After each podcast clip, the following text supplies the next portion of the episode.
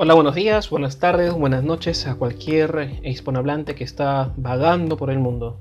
Mi nombre es Manuel Ángel Benítez. Eh, estoy desde la ciudad de Perú, en, en, Trujillo, desde mi centro de operaciones para conversar con ustedes el día de hoy un tema que al menos para mí y creo que para mucha gente es eh, importante tocarlo, ¿no? Y más que tocarlo, simplemente profundizar en ello para poder eh, de alguna forma eh, concretar algo de una manera racional y lógica. Vamos a hablar hoy día sobre la felicidad. Así es, la felicidad, algo que todo el mundo, todas las personas, al menos creo yo, quieren alcanzar, al menos en su mayoría, creo yo. Entonces, eh, vamos a hacer dos preguntas sobre la felicidad. En primer lugar, si realmente existe. Y la otra es si es que somos capaces de alcanzarlo. ¿Qué es lo que tenemos que hacer para, para alcanzarlo? Si es que existe, ¿cómo somos capaces de alcanzarlo? Entonces vamos a intentar primero responder la primera pregunta. Si es que realmente existe. Pero para eso es bueno mantener unos antecedentes. En uno de los libros del autor peruano Marco Aurelio de Negri llamado Polimatía, que es justamente el nombre de este canal, perdón, de este, de este podcast creado, saber que abarca diversos saberes, eh, nos indica que la palabra felicidad deriva de la expresión latina felix, que significa fecundo, feraz, fértil, fructífero. Felix arbor se decía al, al árbol que produce fruto, ¿no? Bajo esta palabra el significado feliz está relacionado con ser fructífero, con producir, con hacer algo. Esa es la definición latina que nos trae Marco Aurelio en su polimotía.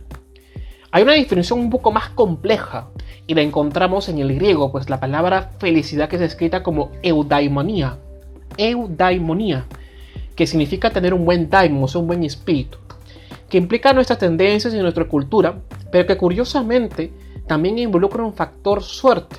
Eso quiere decir que la felicidad que tengamos está compuesta por un lado objetivo y controlado, que es el que nosotros aportamos, y como los capaces o inteligentes que seamos, pero también depende de la suerte y la fortuna, algo que evidentemente y obviamente está fuera de nuestro control. Esa es, esa es la definición del griego. Ahora, si hacemos una especie de simbiosis de ambos conceptos, tanto latino como griego, casi profano diría yo, de ambos significados, se puede decir que la llamada felicidad es una miscelánea entre lo capaces que hacemos para realizar alguna actividad con las cuotas de suerte necesarias y que finalmente produzcan algo. ¿no? Esa sería la simbiosis entre las dos. Y eso es la felicidad eh, de, su, de su raíz, de su manera etimológica. Ahora, Aristóteles, voy a citar a Aristóteles aquí, eh, según Aristóteles, eh, sería, la felicidad sería aquello eh, que en último término todos perseguimos, aunque no todos perseguimos lo mismo. Ojo con lo que dice Aristóteles sobre la felicidad. Sería en último término lo que todos perseguimos, aunque no todos persigamos lo mismo. Para Aristóteles menciona que hay diferentes ideales de buena vida o de buena felicidad. Está, por ejemplo, la vida dedicada al placer y su felicidad a través de ello la vida dedicada a ganar dinero, la vida en busca del poder y los honores y la vida contemplativa, siendo esta última la contemplativa eh, la que él adoptaba, ¿no? la, la, mirada eh, contemplativa de la vida. Por supuesto, este era un ideal de él, no quiere decir que los demás no valgan. Para cada ideal, obviamente hay cada personaje, y para cada personaje su propia felicidad. Lo dicho por Aristóteles sentencia en lo absurdo a todos aquellos que empecinados en un ideal pretenden que los demás lo sigan y lo compartan, eh, creyendo ilusamente que este es el pináculo o el camino hacia la felicidad. Hay personas que tienen ideales distintos y para cada ideal, pues cada personaje. Es tonto creer que este personaje, una persona te diga que este es mi ideal de vida y, y este es el correcto. Pues no, porque hay muchos ideales para tantas personas que hay ninguna es correcta y ninguna es incorrecta. Y es un absurdo que alguien te intente convencer de que el ideal es el camino hacia la felicidad. Los más sensatos, los oyentes más sensatos, eh, habrán de relucir pues eh, que una sonrisa momentánea, un espacio donde todo aparece perfecto no es felicidad. Quien parece describirse inconscientemente como un estado permanente. Cuando, cuando nos hablamos sobre la felicidad, pensamos en que tiene que ser algo permanente, ¿no? Y no es así. Eh, o al menos algunos autores creen que esto no es así, que es algo mucho más efímero. Y como lo mencionó Aristóteles y también curiosamente Miguel de Cervantes en el Quijote, ¿no? Señor, una golondrina sola no hace al verano. Esto describe nuevamente de una manera para mí bastante contundente y picaresca. Además, el hecho de que una golondrina no el verano, claro, es que una sonrisa no hace la felicidad, ¿cierto?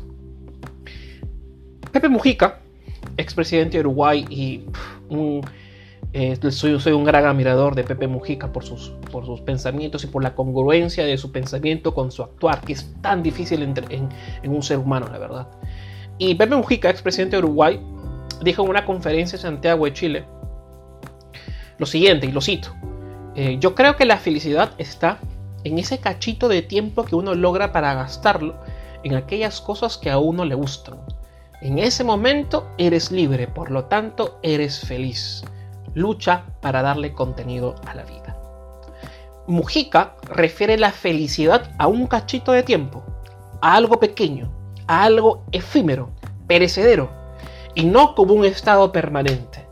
Y además resalta lo etimológico ya visto anteriormente, que se produzca algo, que sea fructífero, que se hace algo.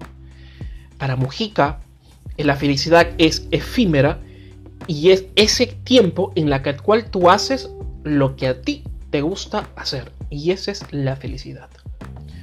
Esa es la felicidad concebida de una manera efímera. Pero hay personas y escritores que consideran que la felicidad también puede ser algo permanente. Algo por lo cual yo, eh, la verdad, no eh, confieso no, no, no ser partícipe de esa creencia. Pero es importante que informarla, comunicarla. El escritor estadounidense Martin Seligman, en su libro La auténtica felicidad, eh, se atrevió a dar como si esto fuera algo matemático, una fórmula capaz de lograr la, felicidad duradera. Pero nuevamente, antes de, antes de, juzgarla quizás su comprensión, eh, vamos, vamos, a, vamos a meternos más en ello, porque estoy seguro que a algunas personas esto les da a interesar y bastante. Y como le dije, Seligman eh, se digna eh, y es bastante valiente saltar una, una fórmula para alcanzar la felicidad, felicidad, permanente. Ojo, no la fructífera, perdón, no la efímera, no la, no la perecedera, no la que es un, es un momento, sino que él cree y está convencido que la felicidad puede ser permanente. Y hace una fórmula, la fórmula es la siguiente. F es igual a R, E más C más B. Repito, f es igual a una sumatoria de r más c más b, donde f obviamente es la variable de la felicidad, r es el rango fijo que ahora mismo paso a, explicar, c son las circunstancias y b es la variable voluntaria. Vamos a eh, ver variable por variable rápidamente lo que intenta decir aquí Seligman con su libro La auténtica felicidad. F es igual a R más C más B. F es igual a la felicidad duradera, ¿no? R es el rango fijo, el rango fijo, perdón. Y el rango fijo, a lo que le llama Seligman el rango fijo o el rango, es la herencia genética, la base y habilidades que nos serán más fáciles desarrollar gracias a nuestros padres. Eh, él, así, él ha estudiado y afirma que hay estudios en la década de los 80 con gemelos y con los niños adoptados demostraron una gran influencia de los genes en la personalidad de los encuestados. Por lo tanto, si por genética nos ha tocado ser introvertidos o atendemos a realizar conductas depresivas, tendremos que dar el extra a las otras variables para tener una buena puntuación en la fórmula. Esto quiere decir eh, que el rango vendría a ser lo heredado por la familia, genéticamente, como es una tendencia depresiva, a ser introvertidos o extrovertidos, ¿no? Hay que tener en consideración para una felicidad permanente cuál es ese rango. Más, C, que es la circunstancia. La circunstancia pues es lo que nos ocurre. Y evidentemente eso no lo podemos controlar. Así, aquí Seligman hace, eh, sentencia algo. Que las circunstancias son cosas que nos ocurren y que no podemos controlar. O sea, las circunstancias que no podemos controlar. Las cosas que pasan y que no podemos evitarlo. Pero eso no quita que nos afecte, obviamente, ¿no? Pero no podemos evitar estas circunstancias. Ojo con eso. Son las circunstancias que están fuera de nuestro control, que son la gran mayoría. Ojo, son la gran mayoría. Y después sigue la letra B, que es las variables voluntarias. Para Seligman me parece que es la variable eh, más importante y por lo leído también creo yo que es la variable más importante. El tercer componente de la ocasión es la acción que tú realmente decidas hacer por tu voluntad. Es el componente más importante de los tres, es lo que tú decides hacer con tu vida.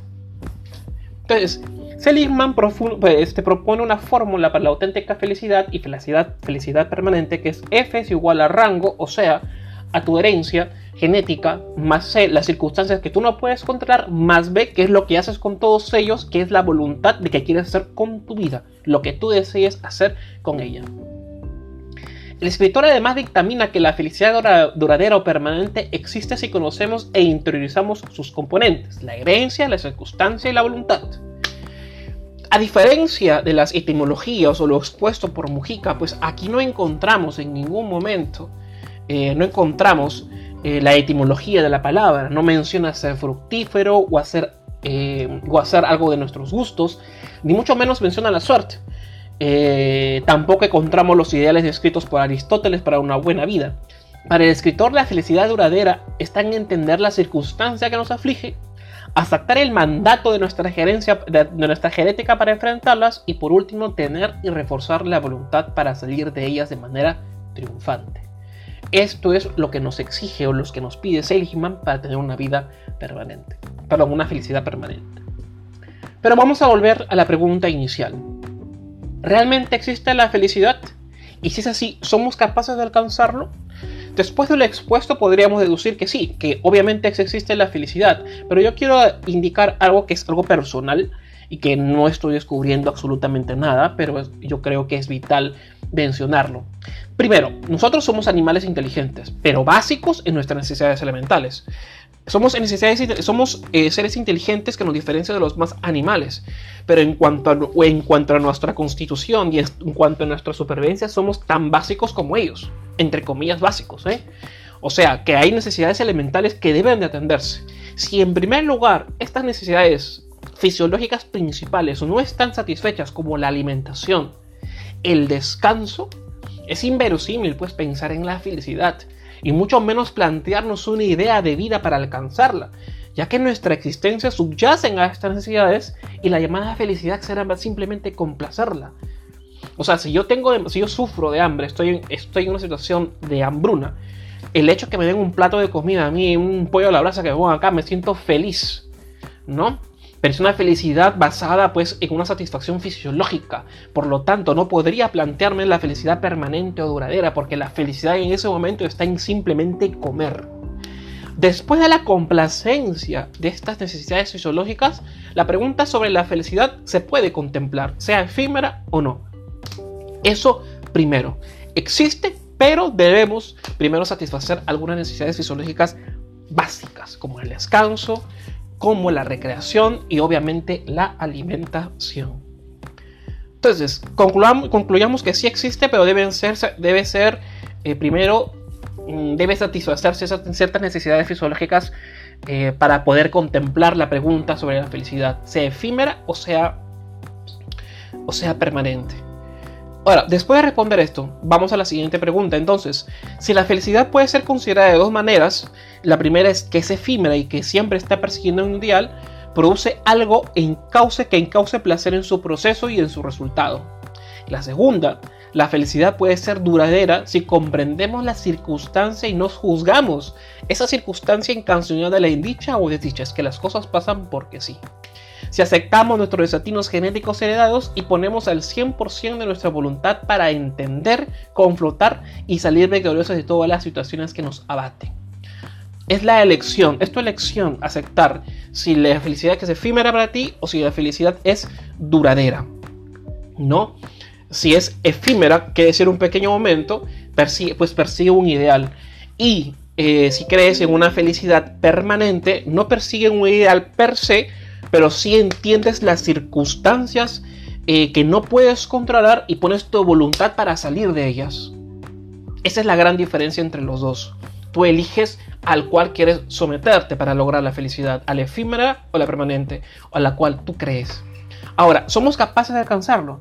Para resolver este punto es preciso resolver lo común que existen entre estas estaciones de felicidad, tanto la efímera eh, como, la, como la permanente. Pues las dos es necesario el esfuerzo para contemplarlo y llegar a ella. Que ya partimos mal, porque el hombre de por sí odia esforzarse. Mientras más fácil sea para el hombre obtener situaciones, cosas, sentimientos o emociones, es mucho mejor. Al hombre no le gusta esforzarse, eso lo sabemos desde siempre. Y si no, pues mírate a ti mismo.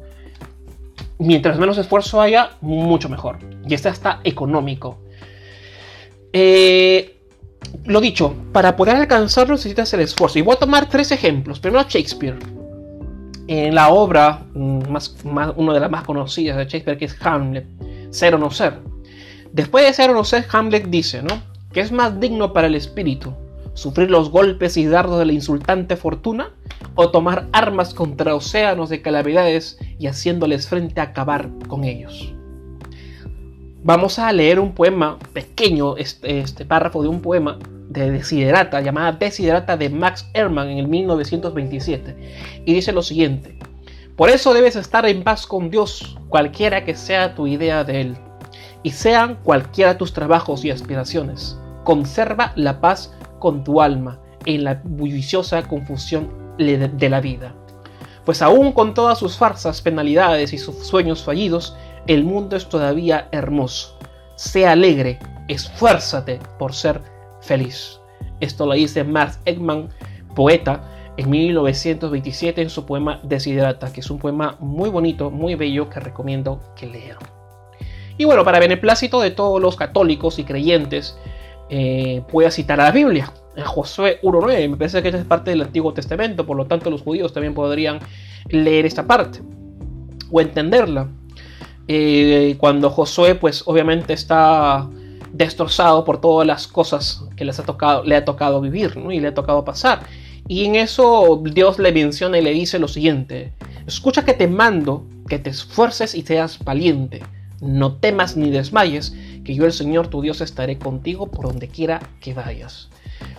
Eso lo dice en Josué 1.9. He tomado tres ejemplos. Shakespeare, eh, uno de los, si no mejor, junto con Miguel de Cervantes, eh, mejores escritores que, hemos podido tener, en la cual él dice cuál es más digno para el alma, aceptarlas o luchar contra ellas. Y acaba con esa pregunta, es una pregunta en Desiderata, esfuérzate por ser feliz. Así termina el poema. Y, por último, la Biblia, que dice, esfuerces y sé valiente, no te desmayes, que yo el Señor tu Dios estaré contigo. Hay muchas vertientes, hay muchas formas de ver, porque a ver, Shakespeare lo hace en forma de pregunta, Herman lo hace de una forma afirmativa, pero solamente contigo, teniendo solamente a ti como objetivo. Eh, y en la Biblia, pues no, hay un Dios que te va a dar una recompensa si es que te esfuerzas y eres valiente. En las tres opciones, como tú las mires, hay, una, hay, una, hay un patrón que es el esfuerzo. Entonces, ¿por qué menciono esto? Porque la felicidad, tanto en la efímera como en la, como en la permanente, necesita del esfuerzo para poder hacerlo, para poder tenerlo. La felicidad no es algo que solo venga porque sí, necesita de un esfuerzo para que sea efímera o para que sea permanente. ¿Sí? Las felicidades que llegan, las alegrías, no felicidades, las alegrías que llegan de un momento a otro, eh, son eso, son, es, una alegría, pero no es una felicidad en su, en máximo saber. ¿Qué podría ser una alegría? Una alegría de saber si me saco la lotería, supongamos, un millón de dólares en ese momento. Eh, tú de alguna forma u otra pues sientes eh, un éxtasis y lo podrías llamar eh, una, una la felicidad, pero en realidad es una alegría muy profunda en la cual te podría llevar a encauzar la felicidad para hacer lo que tú quieres o, lo, o lo que más deseas. Este, ¿Por qué digo que esto es una alegría no una felicidad? Porque el hecho de que a ti te regalen un millón de dólares en ese momento te puede venir bien. ¿A quién no le viene bien un poco de dinero? Pero es que no sabes qué después va a alcanzar y cuáles son las circunstancias o cuáles son las, perdón, las consecuencias que pueda tener para ese tener, por tener ese dinero. Entonces no confundir las alegrías con la felicidad. La felicidad para poder alcanzarla tanto efímera como, como permanente es necesario el esfuerzo. El efímero el esfuerzo está en detener lo insignificante de lo que te dicen que este mundo que eres y debes de hacer y enfocarte en la grandeza de tu saber hacer. Repito, en la efímera el esfuerzo está en mandar al diablo a todos aquellos que te dicen a ti qué es lo que debes hacer con tu vida y enfocarte en lo que tú realmente quieres y sabes y te motiva a hacer. Cuando, a ver, hay que matizar un poco más mandar al diablo. Es simplemente poner eh, los pies sobre la tierra, ¿sí? Y ser fuerte e involucrarte con lo tuyo. Mandar al diablo tampoco. Ojo, hay que matizar un poco eso. Quiero decir más que todo, eh, vamos a poner sobre los pies sobre la tierra y decidirte a hacer lo que tú quieres hacer, lo que a ti te complace hacer. En la, en la duradera está en el esfuerzo de tu voluntad para aceptar las circunstancias sin juzgarlas, enfrentar tus propios miedos y levantarte una vez más y seguir intentándolo, siendo más digno, pues al final la felicidad es el camino y no el final. En las dos cosas hay un esfuerzo. En la primera es hacer lo que tú quieres hacer, lo que a ti te motiva a hacer y que produce algo. Ojo, que produce algo. El esfuerzo de la segunda está en entender las circunstancias, no encasillarlas o si es buenas o malas, porque las cosas pasan, las cosas suceden y muchas veces suceden sin tu control. El control está en la voluntad que tengas para cómo asumir esas circunstancias y cómo entender esas herencias genéticas y así poder llegar a una felicidad. Entonces, ¿qué he respondido, amigos? Me he extendido un poco más el, el, perdón, el podcast de lo normal. ¿Qué he explicado? La felicidad existe, sí existe, la efímera y la permanente, siguiendo siempre un ideal y siempre produciendo algo. Pero para alcanzarla es necesario que te esfuerces. Y no confundir felicidades con alegrías. La alegría desconoces la consecuencia. La felicidad conoces y sabes qué consecuencia podría tener. Y la consecuencia que puede tener una felicidad siempre va a ser buena. La alegría no la sabes. No sabes. La alegría es una emoción, no un sentimiento. Y ya hablaremos de la diferencia. Muchas gracias por escucharme. Disculpen. Eh, el, volumen, perdón, la cantidad de tiempo que me he demorado para poder explicarlo. Espero que les guste. Mi nombre es Manuel Ángel Benítez. Que tengan muy buenos días, buenas tardes, buenas noches a cualquier hispanohablante vagando por este mundo. Muchísimas gracias.